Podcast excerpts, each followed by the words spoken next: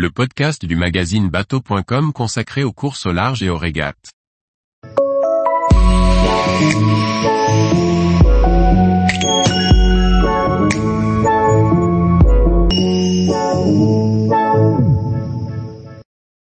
Journal de bord de la course au large, Jeux olympiques, Sunfast 30 OD, The Ocean Race. Par Chloé Tortera. Voici le résumé des régates et des courses au large de la semaine du 24 au 30 juin 2023. Au programme, des victoires, des mises à l'eau ou encore des départs de course.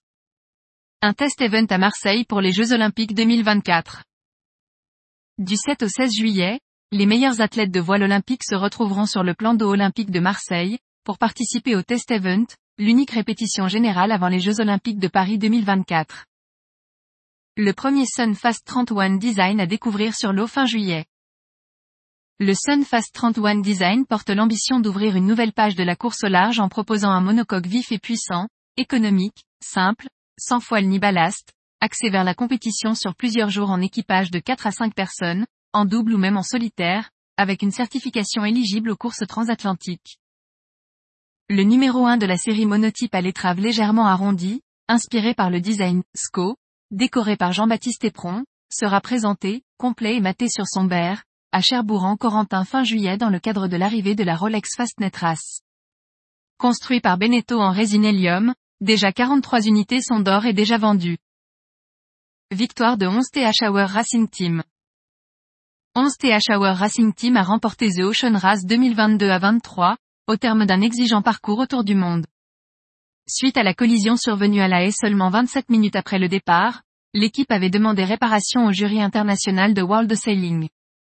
Après la délibération du 29 juin, celui-ci a décidé d'accorder 4 points supplémentaires à l'équipe américaine, ce qui leur donne 37 points et une première place sur le classement général de la course.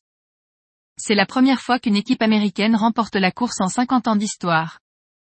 Elle est suivie par Olsing PRB et Malizia qui complètent le podium. Un nouveau classe 40 mis à l'eau.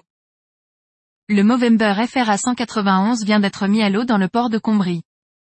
Ce voilier de 40 pieds, aux couleurs de la fondation Movember qui œuvre pour la santé masculine, est un plan verdier, construit par Pogo Structure. Rapide, puissant et polyvalent, il sera aux mains de Bertrand Guillonneau, chirurgien urologue et skipper pour un projet de course au large de 4 ans. Départ de la course Les Sables Horta Les Sables. Le mardi 27 juin à 13h02 a sonné le top départ de la Les Sables Horta, Les Sables au large de Port-Olona.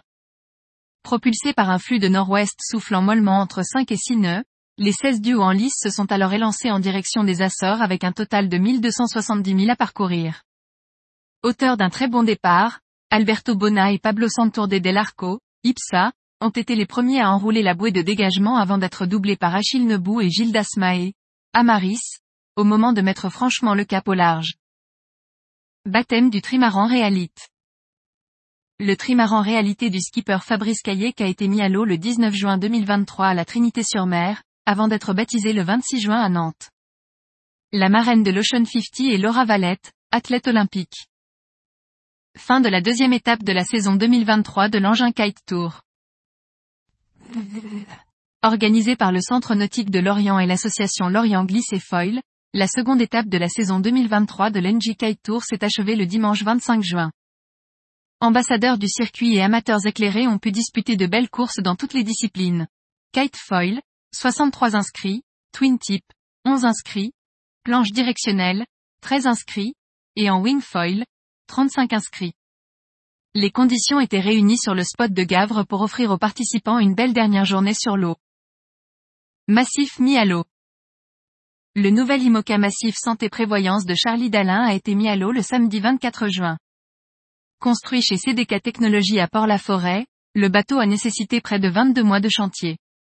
Il s'agit d'un bateau polyvalent, dessiné par Guillaume Verdier, en collaboration avec les équipes de Mer Concept. Charlie Dalin s'est servi de son expérience du Vendée Globe 2020 et de ses navigations en solitaire pour concevoir un bateau sans aucun compromis sur la performance, mais avec un gros travail d'ergonomie. La carène a été largement travaillée pour un meilleur comportement dans la mer formée. Le cockpit a été également amélioré pour éviter trop de déplacements. Tous les jours, retrouvez l'actualité nautique sur le site bateau.com. et n'oubliez pas de laisser 5 étoiles sur votre logiciel de podcast.